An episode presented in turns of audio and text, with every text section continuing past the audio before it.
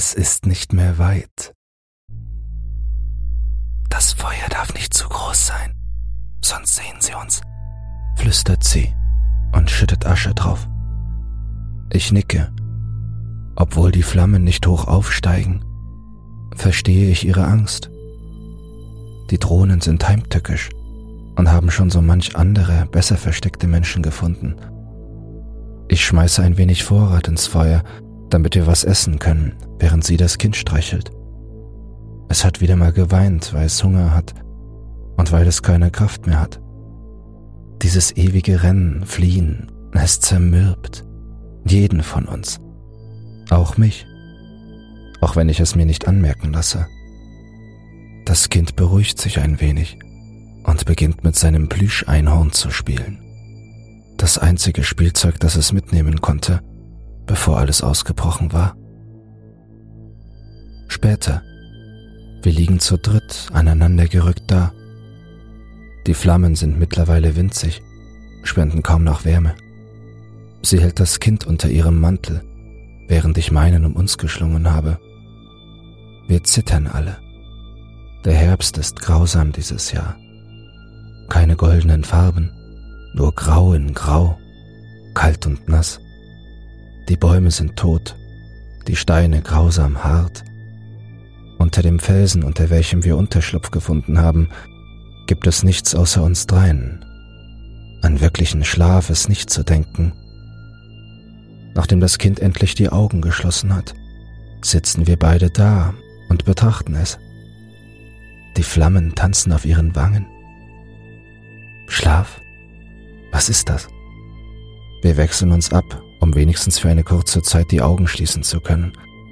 Aber Schlaf kann man das nicht nennen. Jedes noch so kleine Geräusch versetzt uns in Alarmbereitschaft. Hoffentlich finden uns die Drohnen nicht. Wer ihre Spur auf sich hat, wird sie nicht mehr los. Bis zur Erschöpfung, bis zum Tod. Sie kamen vor ein paar Monaten. Wir nennen sie Drohnen, weil wir keinen besseren Begriff für sie haben.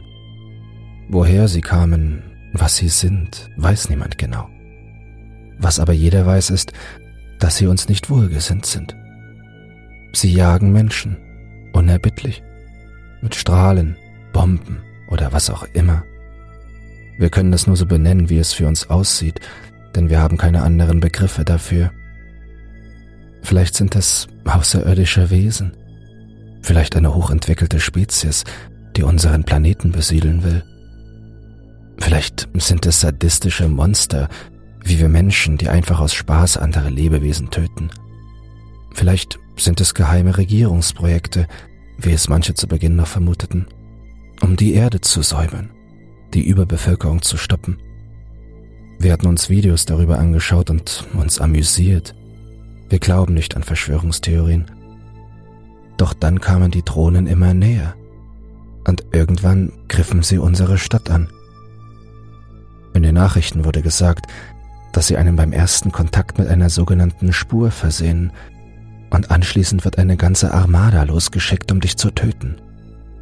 Entweder ergibst du dich, oder du wirst gejagt, bis du entweder vor Erschöpfung zusammenbrichst und sie dich so töten können, oder du einfach hinfällst und stirbst. Das Einzige, was sie ein wenig bremst, ist Nebel. Aus welchem Grund auch immer.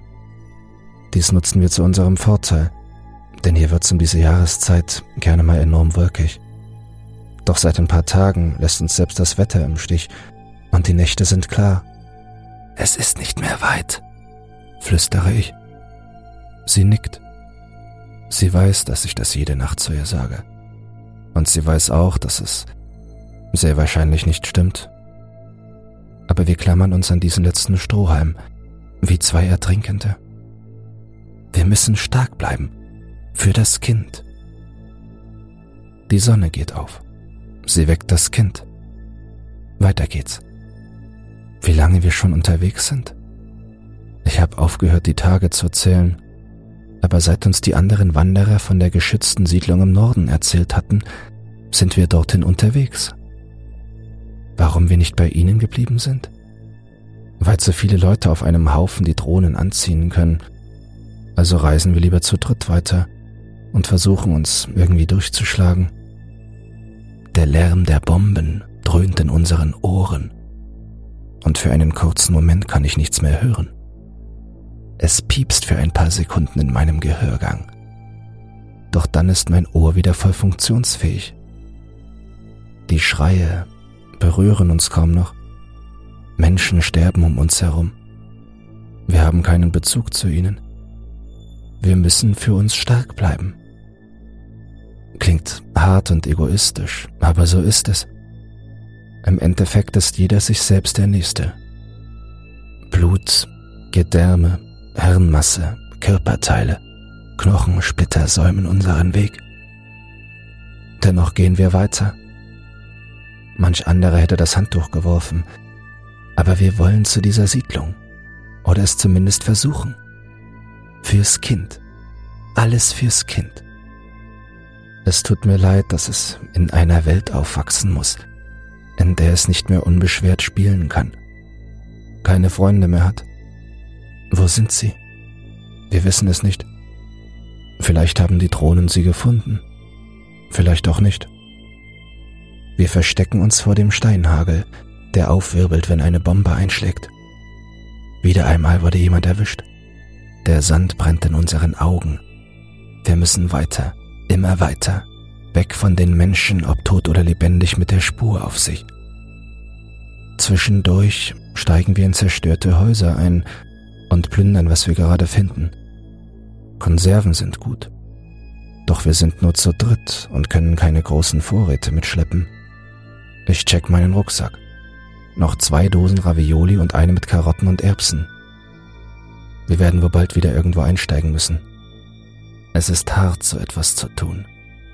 Immerhin haben in diesen Häusern Menschen gewohnt. Menschen, die sehr wahrscheinlich mittlerweile tot sind. Oder zumindest geflohen mit dem, was sie gerade noch tragen konnten.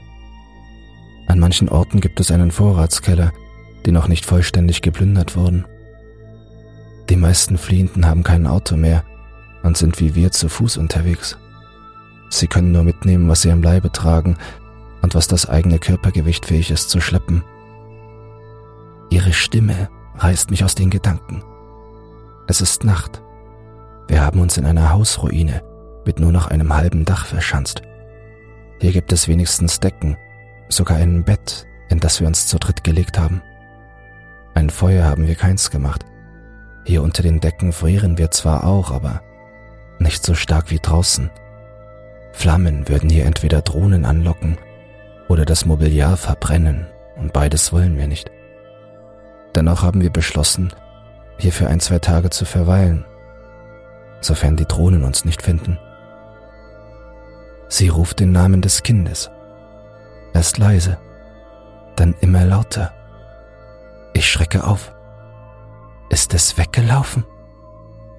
Nein, es liegt hier zwischen uns. Seine Augen sind geschlossen. Sie schüttelt es.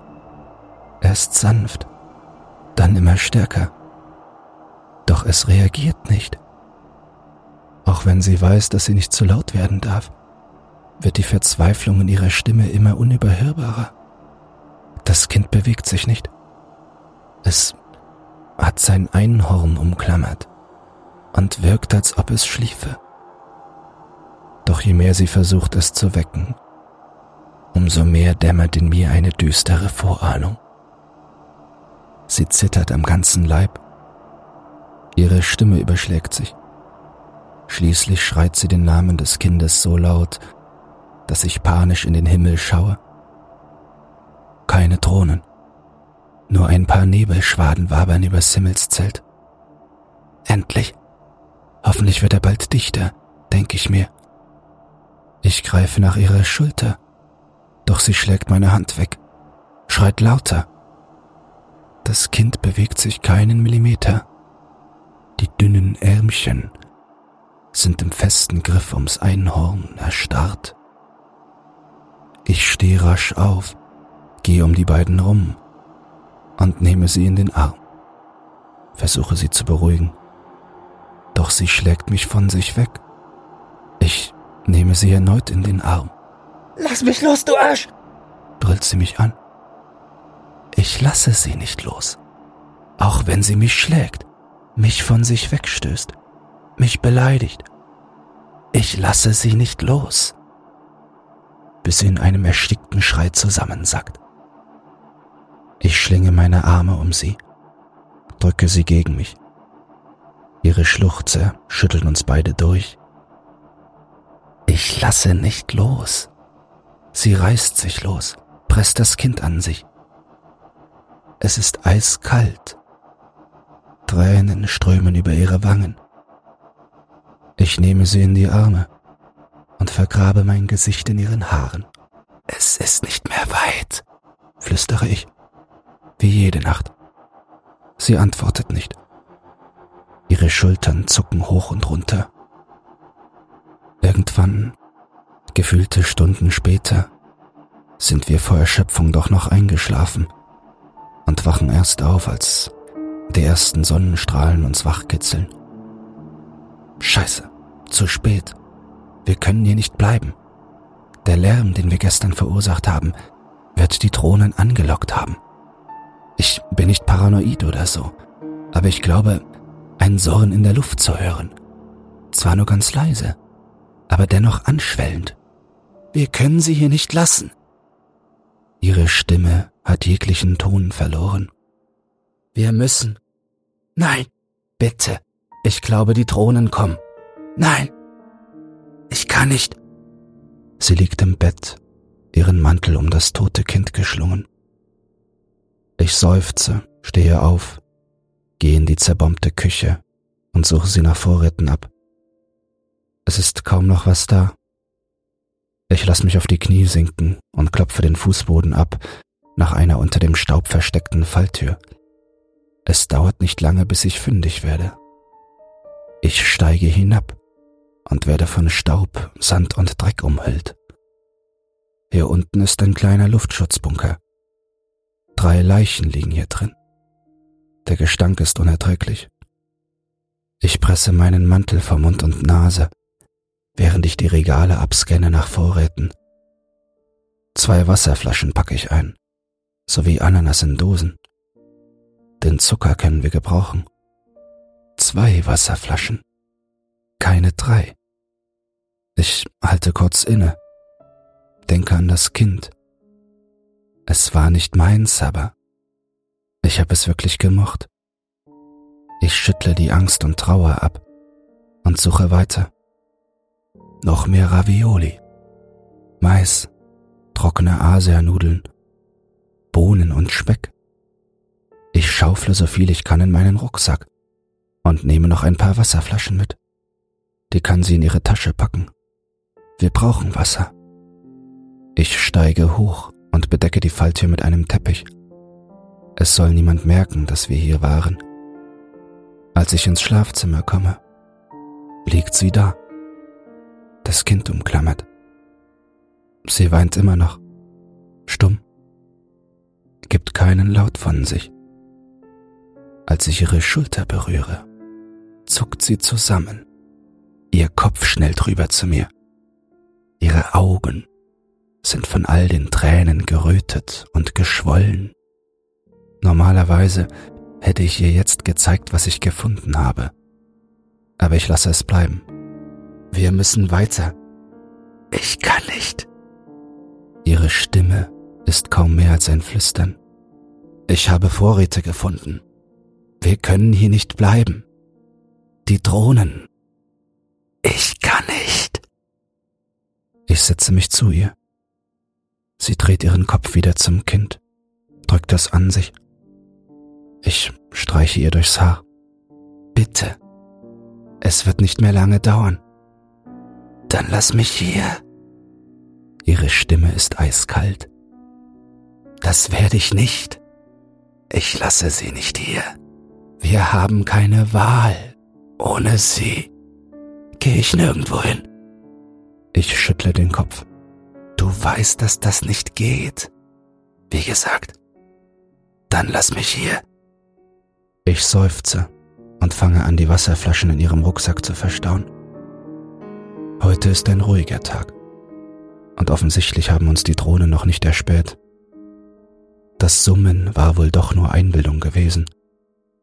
Als ich fertig bin, setze ich mich erneut an ihre Seite. Ich habe mir was überlegt. Wir begraben sie. Aber dann müssen wir weiter. Wir können nicht lange an einem Ort bleiben, das weißt du. Sie weint immer noch.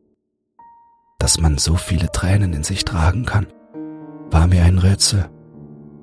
Ich meine es nur gut. Vielleicht haben wir ja Glück und der Nebel zieht endlich auf. Dann hätten wir mal ein paar Tage Ruhe, überlege ich. Wir sind auch kurz vor der Schlucht. Wenn wir da reingehen und der Nebel aufkommt, haben wir etwas Zeit, um zu Kräften zu kommen. Einen Moment lang würde ich sie gern in den Arm nehmen, aber dann halte ich inne. Irgendetwas blockiert mich. Ich kann es nicht greifen. Vielleicht die Angst, dass sie wieder anfängt zu schreien und mich zu schlagen. Ich weiß. Kaum hörbar, aber dennoch habe ich es vernommen. Ihre Finger streichen durchs Haar des Kindes. Dann schieben sie sich unter die starren Arme und holen das Einhorn hervor. Sie dreht sich zu mir um. Das erste Mal seit einer gefühlten Ewigkeit schaut sie mich direkt an. Wie schlimm sie aussieht. Keine Emotionen mehr. Alles weggewischt. Die geschwollenen Augen ausdruckslos. Stumm drückt sie das Einhorn an sich. Ich weiß, dass wir weiter müssen. Aber ich kann nicht. Doch, du kannst. Ich nehme ihr Gesicht in meine Hände und drücke es so an mich, dass unsere Stirnen sich berühren. Du musst stark bleiben. Für sie. Wir schaffen das. Ihr Blick senkt sich aufs Einhorn. Ich weiß nicht, aber ich weiß es, erwidere ich. Dann drücke ich sie gegen mich und erneut flüstere ich in ihr Haar. Es ist nicht mehr weit. Ich bin im Funktionsmodus, während ich das Grab aushebe. Es ist nicht allzu tief, aber ich weiß, dass sie diesen Abschied braucht, sonst kommen wir hier nicht mehr weg. Wir wickeln das Kind in eine bunte Decke und legen es in das ausgehobene Loch. Aus zwei Ästen und einem Haargummi bastelt sie ein behelfsmäßiges Kreuz, welches wir auf das mittlerweile wieder zugeschüttete Loch legen. Dann stehen wir da, betrachten unser Werk. Mittlerweile dämmert es wieder. Die Sonne geht unter. Keiner von uns spricht ein Wort. Schließlich machen wir uns auf den Weg weg von dem verfluchten Haus. Aus der Ferne höre ich Explosionen. Die Drohnen sind also nicht allzu weit entfernt, aber immer noch nicht in unserer direkten Nähe. Fast 24 Stunden sind wir auf den Beinen, bis wir uns wieder in einer Höhle, in einer Schlucht niederlassen. Ich mache Feuer und wärme die Bohnen mit Speck auf. Sie sitzt daneben und blickt auf die toten Bäume vor uns. Ich schiebe ihr den Teller hin. Sie greift wortlos danach und schiebt sich das Essen in den Mund, ohne ihren Blick von den Bäumen zu wenden. Zwischen ihren Beinen liegt das Einhorn. Obwohl es eigentlich zum Kind gehört hat, haben wir es nicht übers Herz gebracht, es mit ihr zu begraben. Ich übernehme die erste Wache, versuch zu schlafen, schlage ich vor, nachdem wir beide eine Weile lang stumm in die Flammen gestarrt haben. Du weißt, ich komme ohne viele Stunden Schlaf aus. Ich lächle, doch sie scheint es nicht zu registrieren. Ohne ein Wort zu sagen, legt sie sich hin, wickelt sich in ihren Mantel, das Einhorn umklammert und dreht sich von mir weg. Ich sitze stumm neben ihr. Der Himmel wirkt unruhig heute, aber ich spüre keine Bedrohung zumindest keine von außen. Die Drohnen sind zwar zu hören, aber sie scheinen nach wie vor nicht bemerkt zu haben, dass wir in der Nähe sind. Nebel zieht auf, was mich beruhigt. Das wird die Drohnen ein wenig bremsen, das wissen wir schon. Aber noch ist er zu licht, Sie können uns Menschen immer noch einfach erspähen. Es zischt in der Luft. Am Horizont sehe ich ein paar Lichtblitze und ein paar Sekunden später ein Grollen, einem Donner nicht unähnlich. Nur dass es kein Gewitter ist. Es sind diese seltsamen Dinge, die uns suchen. Uns Menschen. Sie liegt neben mir. Albträume schütteln sie. Sie flüstert den Namen des Kindes. Immer und immer wieder. Ich streiche ihr über den Rücken, doch sie reagiert nicht. Das Flüstern wird lauter, flehender. Nein, Sie wirft sich hin und her, dann reißt sie die Augen auf und schreit einmal laut und kurz auf. Ich packe sie, presse sie an mich, ersticke ihre weiteren Schreie mit meinem Mantel. Sie schreit und schreit in den dicken Stoff hinein, schreit ihren Namen. Nein, sie fleht. Ich drücke sie wortlos an mich, ertrage ihre Schläge und Tritte gegen meine Brust, bis sie zusammensackt und wieder einfach nur weint. Doch etwas ist anders. Es ist ein Weinen ohne Tränen, trocken. Etwas in ihr ist mit dem Kind gestorben. Das ist mir mehr als bewusst. Ich hätte sie zurücklassen können, aber ich konnte es nicht. Irgendetwas hat mich davon abgehalten. Noch immer schlägt sie auf meine Brust ein. Doch ich lasse nicht los. Ich kann nicht. Ihr Kopf lugt aus dem Mantel hervor.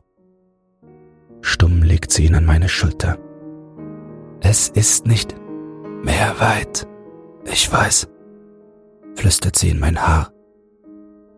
Ich nicke. Schließlich schläft sie an meine Schulter gekuschelt ein. Keine Albträume mehr für diese Nacht. Die Erschöpfung hat nun wohl doch gegriffen.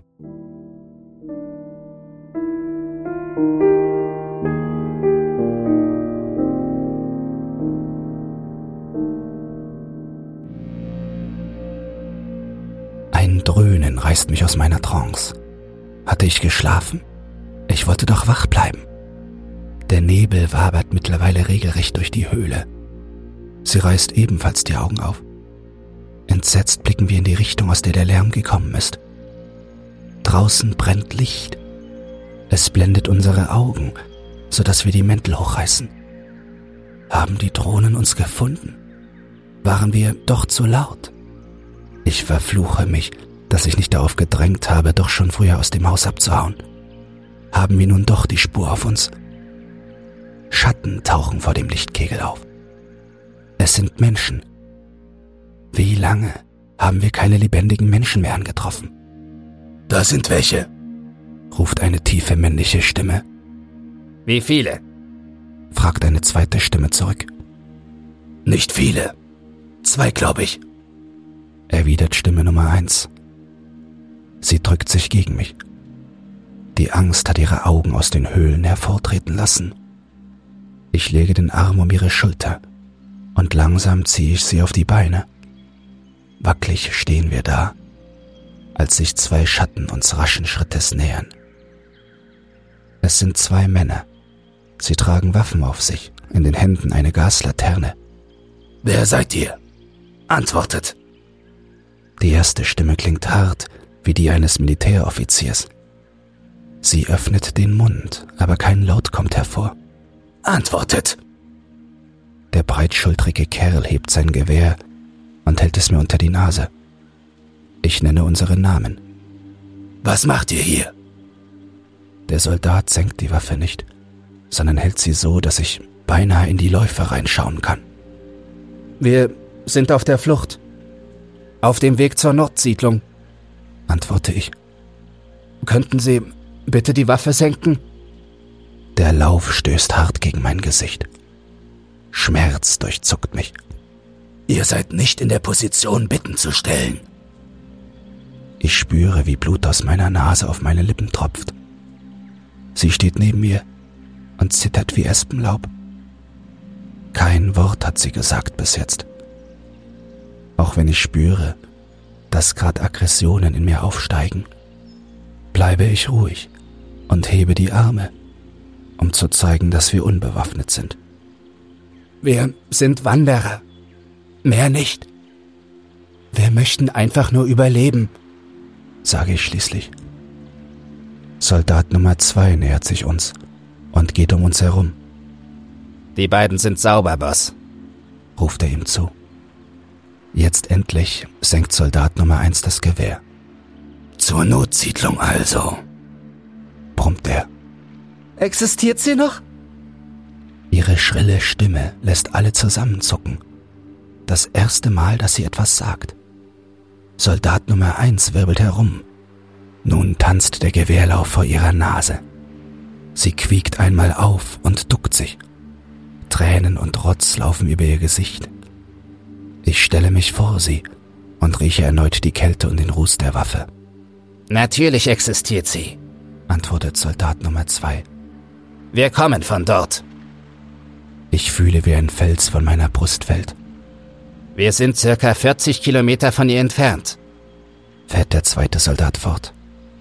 Da der Nebel gerade so dicht ist, können die Drohnen uns nicht sofort erkennen. Wir sind auf der Suche nach Vorräten und... Schweig! Brüllt der erste Soldat. Der zweite verstummt sofort. Ich wische mir das Blut weg. Was soll die Waffe? Wir tun euch nichts. Soldat Nummer eins antwortet nicht. Im Lichtkegel kann ich harte Gesichtszüge erkennen, aber keine wirklichen Gesichtsmerkmale. Draußen dröhnt es erneut. Sir, Sie haben keine Drohnenspur an sich. Wir könnten sie doch mitnehmen. Schlägt Soldat Nummer zwei nun ein paar Spuren kleinlaut hervor. Ich drehe mich um. Sie kniet auf dem Boden das Einhorn umklammernd, weint sie hemmungslos. Sind es Freudentränen? Angst? Ich lege die Hand auf das Gewehr und lasse mich gleichzeitig zu ihr runtergleiten. Komm, steh auf, flüstere ich ihr zu. Wortlos erhebt sie sich, doch ihre Arme bleiben verschränkt vor dem Plüschtier. Keine Drohnenspur, vergewissert sich Soldat Nummer eins schließlich. Wir haben uns Mühe gegeben, unterm Radar zu bleiben, erwidere ich schulterzuckend. Wenn keine Spur an uns haftet, waren wir wohl erfolgreich. Auf die eine Art bin ich erleichtert, dass wir nicht entdeckt worden sind da in dem Haus, aber auch beeindruckt, dass wir es tatsächlich geschafft hatten, unter dem Radar zu bleiben, dass selbst die Armee nichts von uns mitbekommen hat. Bis jetzt zumindest. Selbst in dem schlechten Licht sehe ich, wie sich die Augen des ersten Soldaten zu Schlitzen verengen. Schließlich lässt er das Gewehr sinken. Nun denn, mitkommen. Erneut muss ich sie stützen. Sie kann sich kaum noch auf den Beinen halten. Sie schluchzt hemmungslos, klammert sich ans Einhorn, während wir mit den beiden Soldaten aus der Höhle treten. Eine Frau rennt auf uns zu mit Decken die sie um unsere Schultern wirft. Wortlos reicht sie uns Wasser und Früchte, während die Soldaten uns drängen, weiterzugehen. Draußen stehen drei riesige Armeefahrzeuge, beleuchtet mit Laternen, ein Hoch auf diese Region, welche früher als Nebelloch bekannt war. Wir steigen in eins der Fahrzeuge ein. Sofort kommen zwei andere Soldaten auf uns zu. Die Frau setzt sich zu uns drängt uns das Obst zu essen.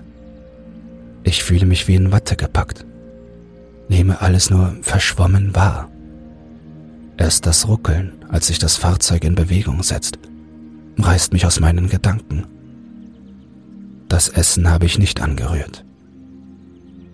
Die Soldaten belagern uns mit Fragen. Wir antworten nicht. Ich sitze nur da und betrachte sie wie sie zusammengesunken in einer Ecke liegt, mit dem Einhorn im Arm. Sie weint hemmungslos. Schließlich erhebe ich mich, was die Soldaten sofort in Alarmbereitschaft versetzt. Doch mit einer Armbewegung kann ich sie umstimmen. Ich gehe zu ihr rüber, nehme sie in den Arm. Siehst du, flüstere ich in ihr Haar. Es war nicht mehr weit.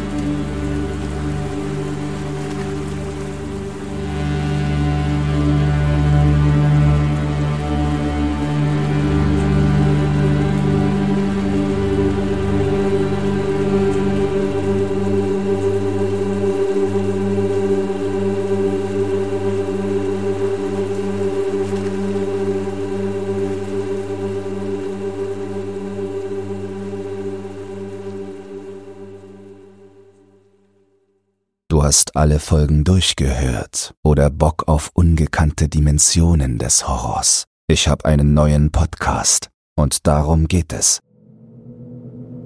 Secure, Contain, Protect, Sichern, Bergen, Beschützen. Es gibt Dinge, die sich in unseren Albträumen einnisten. Bizarre Dinge, abgründige Dinge, grausame Dinge. Die SCP Foundation wurde gegründet, um die Menschheit vor unaussprechlichen Wesen zu schützen, von deren Existenz sie nichts wissen will. Und diese Wesen haben Akten, jede Menge Akten. SCP zum Einschlafen, ein Horror-Podcast, präsentiert von Dr. Zagota. Neue Akteneinsichten, jeden Montag um 21 Uhr, überall wo es Podcasts gibt. Den Link findest du in den Shownotes.